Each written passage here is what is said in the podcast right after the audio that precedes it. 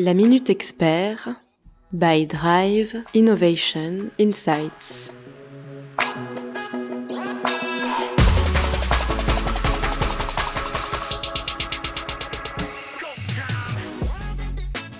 Bonjour à tous et bienvenue dans ce premier épisode de la Minute Expert, un podcast produit par Drive Innovation Insights qui donne la parole à vos pairs pour décrypter de façon concrète et sans langue de bois les actualités de votre profession.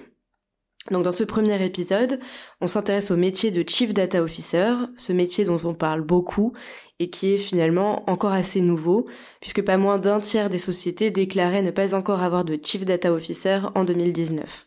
Alors quelles sont les tendances en 2020 Comment évoluent au sein des entreprises les différents chantiers liés à la data? Il y a une étude qui est sortie récemment, menée par MicroStratégie en 2019, et qui apporte différents éclairages sur la question. Le premier, c'est qu'on a un vrai consensus autour du fait que la data et les analytics sont primordiaux pour mener un projet de transformation et atteindre les objectifs que s'est fixé euh, l'entreprise en termes de croissance. Le deuxième point intéressant à noter, c'est que seuls 38% des entreprises déclarent que leur data est correctement gouvernée. Donc la gouvernance à l'échelle de l'entreprise est un vrai chantier euh, que mène le Chief Data Officer quand il y en a un. Troisièmement, on note un vrai sujet sur les outils analytics. La majorité des entreprises interrogées déclarent en effet en utiliser plusieurs, et pas deux ou trois, mais souvent au-delà de quatre. Donc l'un de vos enjeux en tant que Chief Data Officer en 2020 est sûrement de mener des projets de standardisation ou à minima d'apporter de la cohérence dans l'usage des différents outils. Le quatrième point soulevé par l'enquête de MicroStratégie, c'est l'accès à la donnée pour les employés, qui reste encore réservé à une minorité, souvent les catégories managériales. Donc les entreprises ont un vrai chemin à parcourir pour assurer une adoption plus massive de la data et de leurs outils analytics. Et enfin, les cinquième et sixième points intéressants à noter et qui sont liés, euh, on traite tous les deux aux décisions prises par les collaborateurs en temps réel. Il y a un chiffre effarant à ce sujet, ce sont pas moins de 97% des entreprises qui estiment que ces décisions ne s'appuient pas réellement sur des données et lorsqu'elles le font, donc dans seulement 3% des cas, eh bien les employés déclarent passer plus de 60% de leur temps à cerner la bonne data qui appuie leur décision. Donc là encore, on a un chantier considérable sur d'une part comment on pousse ses collaborateurs à prendre des décisions qui soient éclairées par la donnée, et d'autre part, comment on réduit le temps de recherche des données pour tout simplement consacrer plus de temps à l'analyse et à la prise de décision. Donc grâce à cette étude de microstratégie, on voit bien que la data euh, bien que considérée comme une priorité stratégique, reste encore peu ou mal exploitée. Alors essayons d'explorer un peu ce qui bloque les entreprises dans la mise en place de leur stratégie data-driven. Philippe Neubourg, expert en data science, big data, BI, IoT et quantum computing, revient sur les différents défis que vous rencontrez en tant que Chief Data Officer.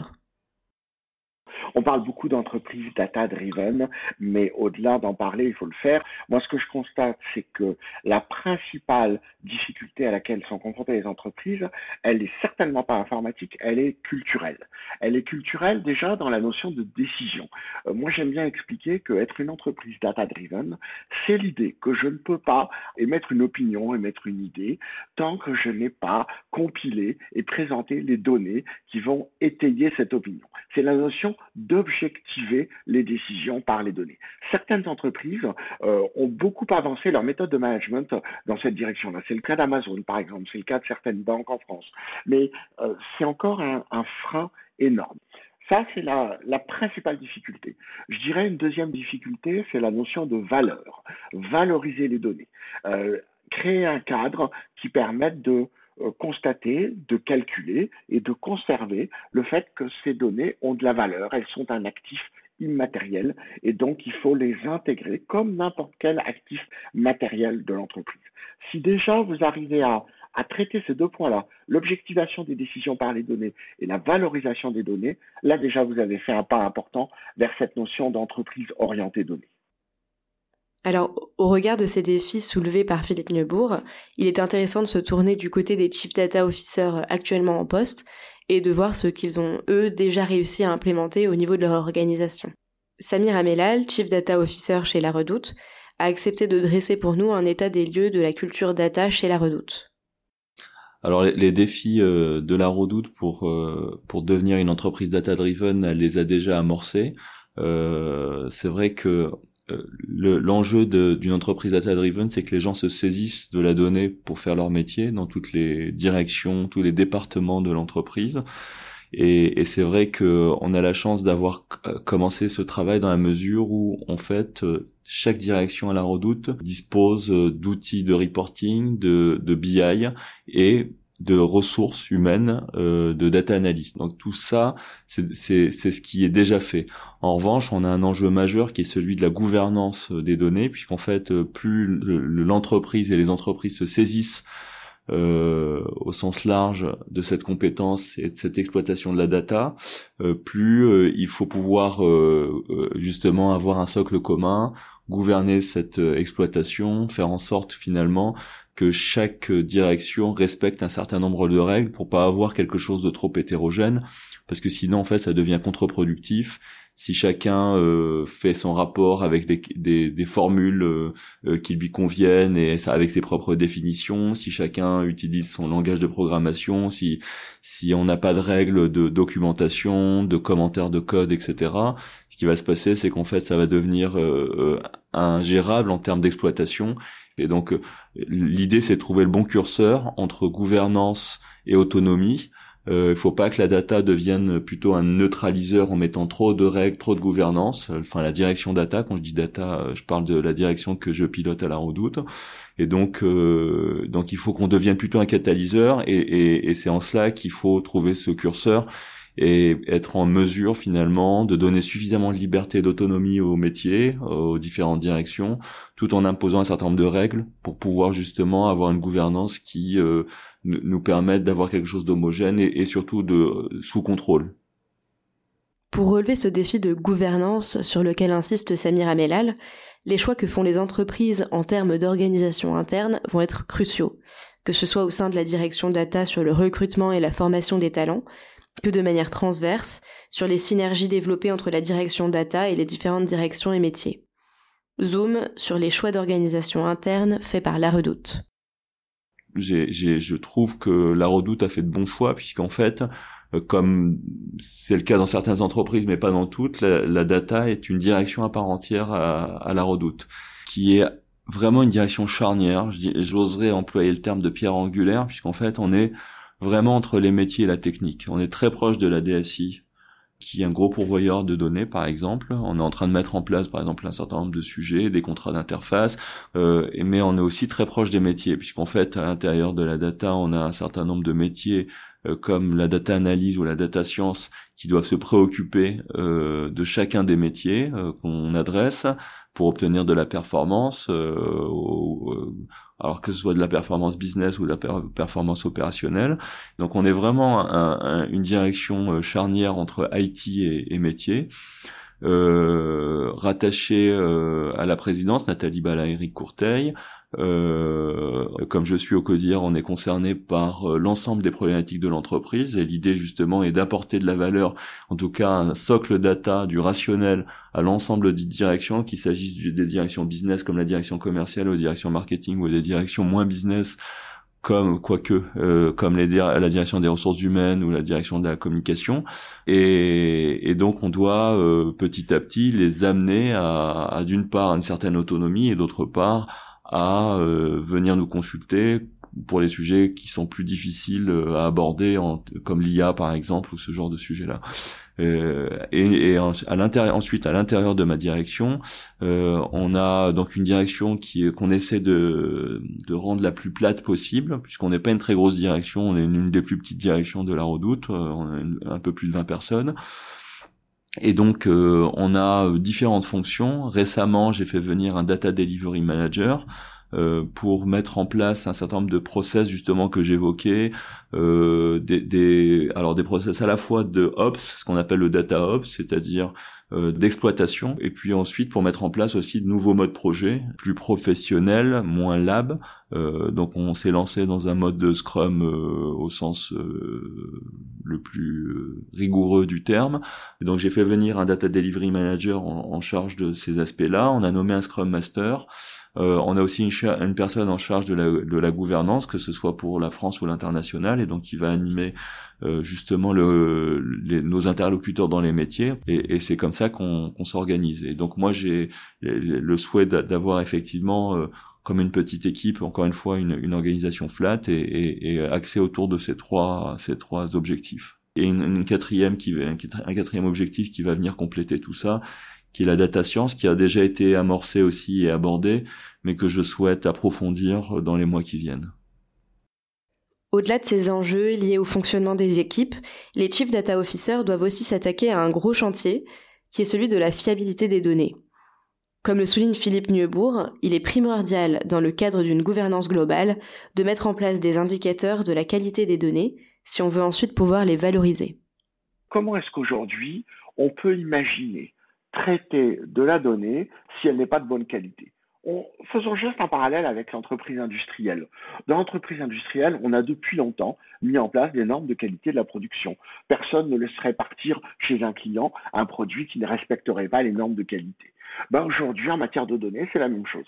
Euh, la donnée est un actif immatériel de l'entreprise et donc il faut lui appliquer des règles de qualité. Ah, il y en a une dizaine. Hein. On peut parler de pertinence, d'exactitude, de complétude, de consistance, de précision, etc., etc. Ce sont des indicateurs.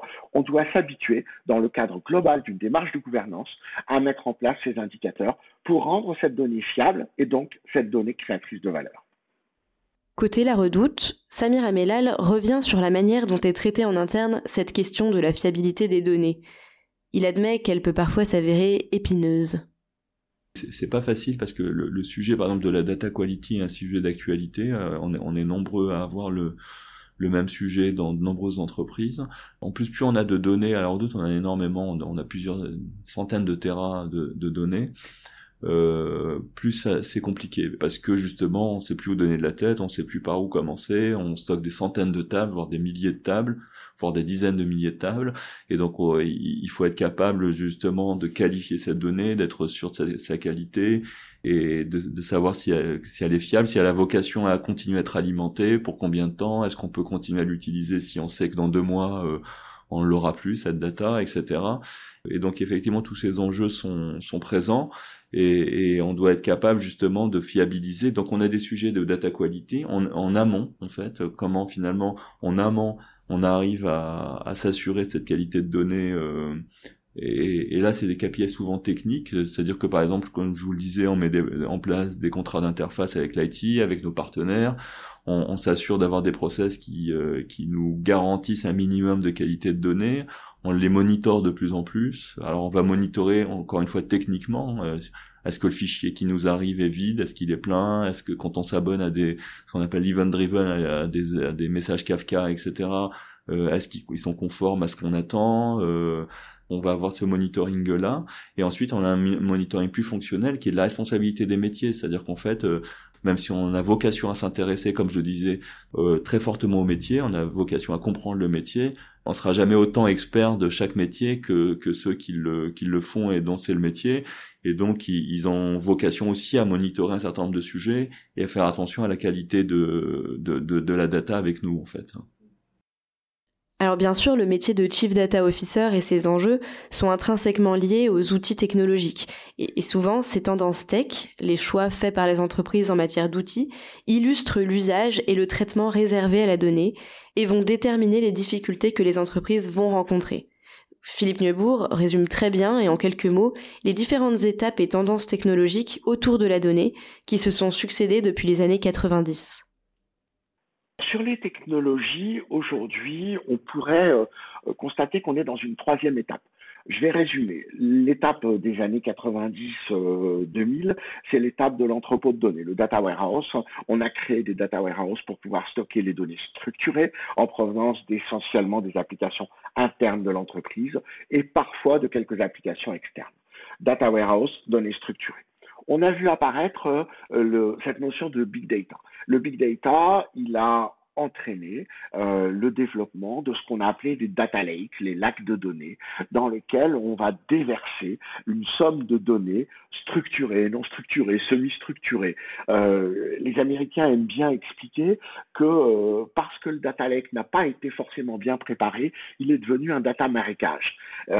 Cette illustration, on la retrouve aujourd'hui dans de très très nombreuses entreprises françaises et je suis sûr que parmi ceux qui nous écoutent, des banques, des constructeurs automobiles, des industriels, des retailers, etc., ont mis en place il y a 12 à 18 mois des data lake, mais comme personne ne s'y baigne, euh, ben finalement les données qui y sont stockées ne servent pas à grand chose.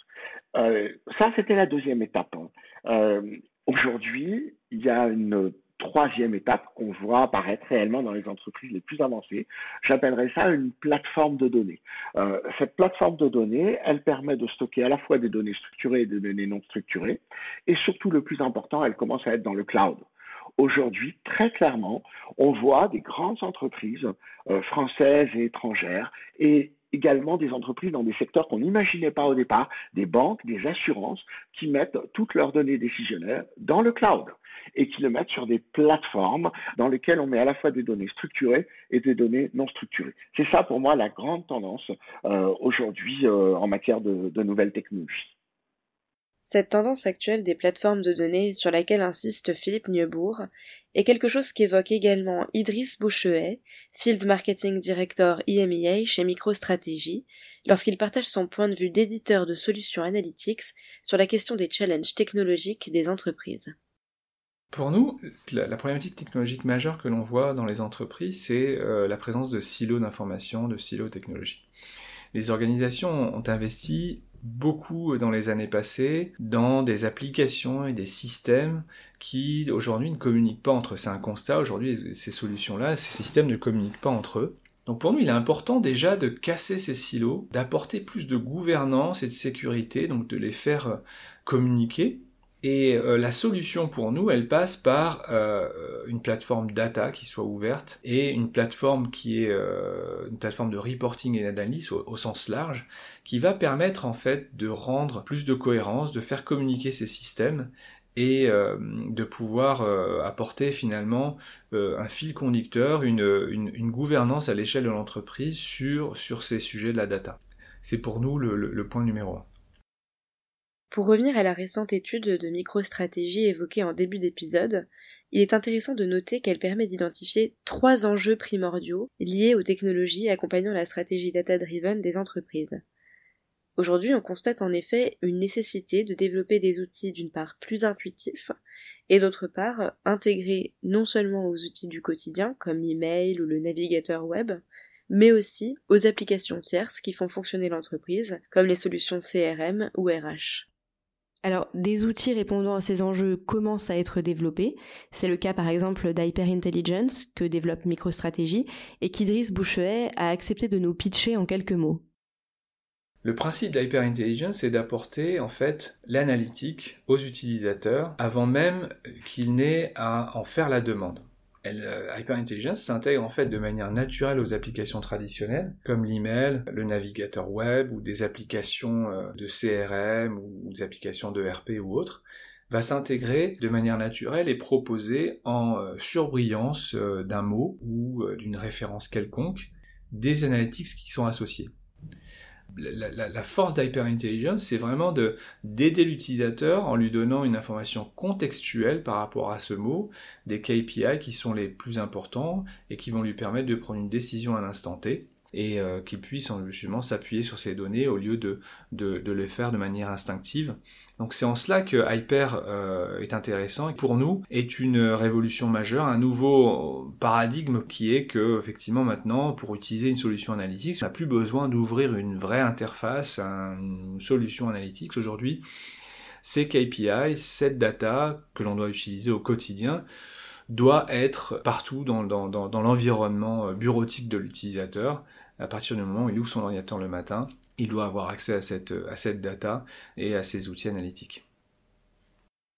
Bref, entre les chantiers de démocratisation de l'accès à la donnée, de gouvernance, d'éducation aux bons usages, ou encore de data quality et de standardisation des outils, les Chief Data Officers ont du pain sur la planche.